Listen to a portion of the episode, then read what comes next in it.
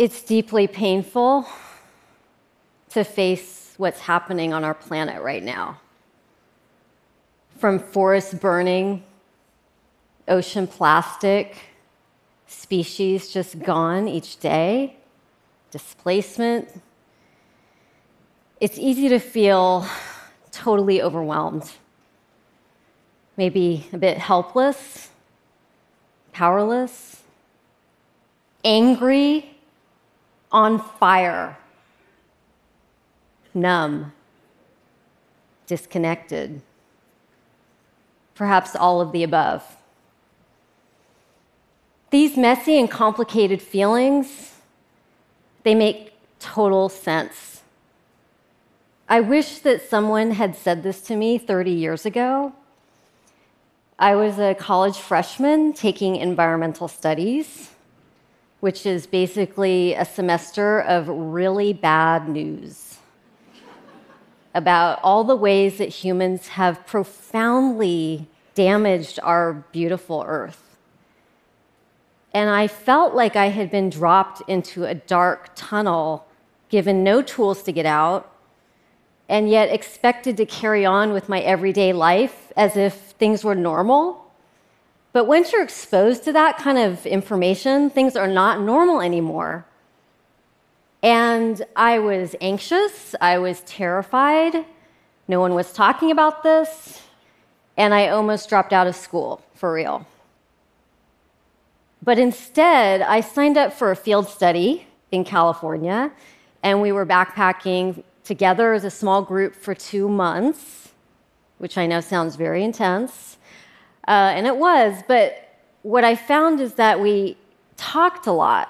We talked about how we were feeling about the world openly and honestly, and no one told me at any point to be more positive or more hopeful. Not once. And surprisingly, I found myself feeling better. I actually felt like I could face these issues that had seemed so insurmountable more head on. And I had this epiphany what if by understanding ourselves and one another, we could find our way through this crisis in a new and different way? You know, what if psychology actually held a missing key to unlocking action on the greatest challenges facing our planet right now. So, when I got back from the field study, I focused on clinical psychology and I researched the relationships between trauma and grief and creativity. And the paradox at the heart of, I think, all of this, which is how do we stay present with what's really painful? How do we stay connected in the face of what's threatening and overwhelming and scary. And it turns out that psychology knows a lot about these things, truly, a lot. But I wasn't hearing any of this being referenced in my environmental studies class, or the climate action meetings I started going to, or the international conferences where everyone's asking, why aren't we acting faster and what's it going to take? And so this has become my mission of sorts, which is that I take insights from psychology and I translate them into resources and tools to support those working on the front lines to turn things around. And that means for anyone, by the way. We're all on the front lines right now. And it's my belief after years of straddling these worlds between environment and climate and psychology that this actually is a missing ingredient in our work that can exponentially accelerate our capacities to be creative and resilient and capable and skillful and courageous and all those things that the world is needing from us right now. So, I'm going to share three concepts with you that I found particularly game changing and how I make sense of this moment for us as humans. And the first is something called our window of tolerance. So, Dr. Dan Siegel has described us all as having a window. How much stress can we tolerate while staying connected and what clinicians would call integrated? Integrated, where we can actually be in touch with our thoughts and feelings and not just get kind of co opted. And we all have a threshold. And what happens when we experience stress beyond what we can tolerate we tend to go into the edges of our window. And on the one hand, we might go into a sort of a collapse, a chaotic, what's called a chaotic response, which looks like depression, despair, kind of a shutting down. And on the other side of this window is a more rigid response denial, anger, rigid. And so when that happens, we actually lose our capacity to be integrated, resilient, adaptive, all those things that we want to be. And this is totally normal, but it's happening all around the world right now, right? We're all vacillating between these different feelings and emotions. And so, with something like climate change, with every new scientific report, documentary, connecting the dots between you know, what we're doing and the impact it's having, it can collectively be pushing us outside of our window of tolerance. And we lose that capacity, right? So, over the years, I've interviewed hundreds of people from all backgrounds and political affiliations, from the Midwest US to China. And I talk to people about how are we feeling about what's happening, not what opinions or beliefs. What are we feeling? about what's going on with your local environment, with your water, your soil, the big picture. And what I hear from people almost across the board, I'm telling you, is a bind. People tell me at some point in the conversation, I care very deeply about what's happening. I'm incredibly freaked out. I'm scared. I love this land. I love the birds, whatever that is. But I feel like my actions are insignificant and I don't know where to start. And I'm also, I hear between the lines of what people say, I'm really scared to change, really scared of any change. It's so, I can't even think about it. It's like unthinkable. And this is the second concept, which is something called a double bind. And a double bind is when we feel sort of like damned if you do and damned if you don't, and you're just kind of stuck there. It's a very intolerable human experience and we will do anything we can to get rid of it and just push it away. And so all that care and concern, it's there, it just goes down, it goes underground. But what happens is it looks like people don't care, it looks like apathy. And so a lot of folks who are seeing the urgency of the situation are like, we gotta motivate you, we gotta get you psyched. And we become cheerleaders for solutions or, like, here's the facts this is happening. Wake up. And these things are actually not inherently bad because we need solutions and we need to face the facts. But inadvertently, this can backfire and lead to more numbing and inaction, which is very perplexing for a lot of people. It's like, what the heck is going on? Right? And so this is um, this is because of this, you know, it's not really touching what's going on underneath.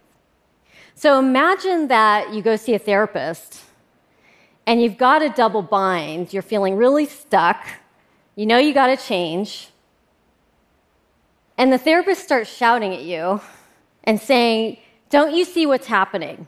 If you don't act now, you're going to face terrifying consequences. Don't you care? What's wrong with you? What's it going to take? Or you see a therapist and you're feeling actually sad and grief. And this therapist says, you know, don't think about it too much. Here's some simple things you can do simple, positive things, and sends you on your way. So if it were me, I would fire this therapist immediately because a good therapist practices something called attunement. I love this concept so much. Attunement, right? The word to tune. And attunement is when we're feeling in sync, when we feel understood and we feel accepted for exactly where we are. And we feel that, you know, we're in relationship with the world in a way that makes sense. No one's trying to change us or shame us or judge us, right? And attunement takes skill. When the stakes are high, let me tell you, it's very hard to want to attune with anything when we're facing such urgent threats. But the paradox of the moment we're in is that when we are more in tune in our window of tolerance, we are so much more capable of solving problems, being creative, being adaptive, being flexible, being our brilliant selves, right? So, what if our climate and environmental work was informed by these concepts, right? Of window of tolerance, a lot of double binds, and attunement. So it can look like a whole lot of things. So I'm asked all the time, okay, Renee, this sounds awesome for a clinical context. We don't have time for this. And that is absolutely not true. Because we can bring attunement into every aspect of our work on this uh, issue. And it starts with ourselves. You actually can't do attunement unless you're in touch with yourself. I'm sorry to break it to you. There's no way around it, it's from the inside out. And so it starts with actually tuning into how am I feeling and being compassionate. I know it's easy to say, but really being compassionate is like, these are hard issues. This is a hard moment to be a human being. We're waking up. I'm not a bad person. What's going on? Bring curiosity into our own experience, which then allows us to attune socially. That's the, the next way we can apply this is attuning, whether it's in small groups or one on one, campaigning, strategy, classrooms, movie theaters, parks, where we can give each other permission to just be who we are. And again, this allows us to move into the higher level functioning, the executive function, the prefrontal cortex, when we feel that our nervous system can calm down and we are understood by the other. And the third way is leading with attunement. As leaders and influencers, showing up as human, as real, saying, you know what, like, I am really scared. I don't know what all the answers are. Can you imagine leaders saying that? I don't know. But here we are, and we're all needed, and we're in this together, and we can do this. That's a very different message than just we can do this, right? It's like, here we are. I'm scared, but this is happening. So here's the thing is that all of this work exists. We have the tools to create these conditions that can allow us to show up as our brilliant selves. And I know without doubt, 100%, that each one of us has the capacity to meet these challenges with the ingenuity and brilliance and bravery that we as humans have. We just need to cultivate the conditions together. We need each other to uh, support each other and allow ourselves to really meet this. That's what we need. So, Let's take a deep breath. Have compassion for ourselves and one another in this moment, time and history, as we collectively process these painful truths, these difficult realities. Let's do this together. The world is ready for us to do this, and we can do this. Thank you.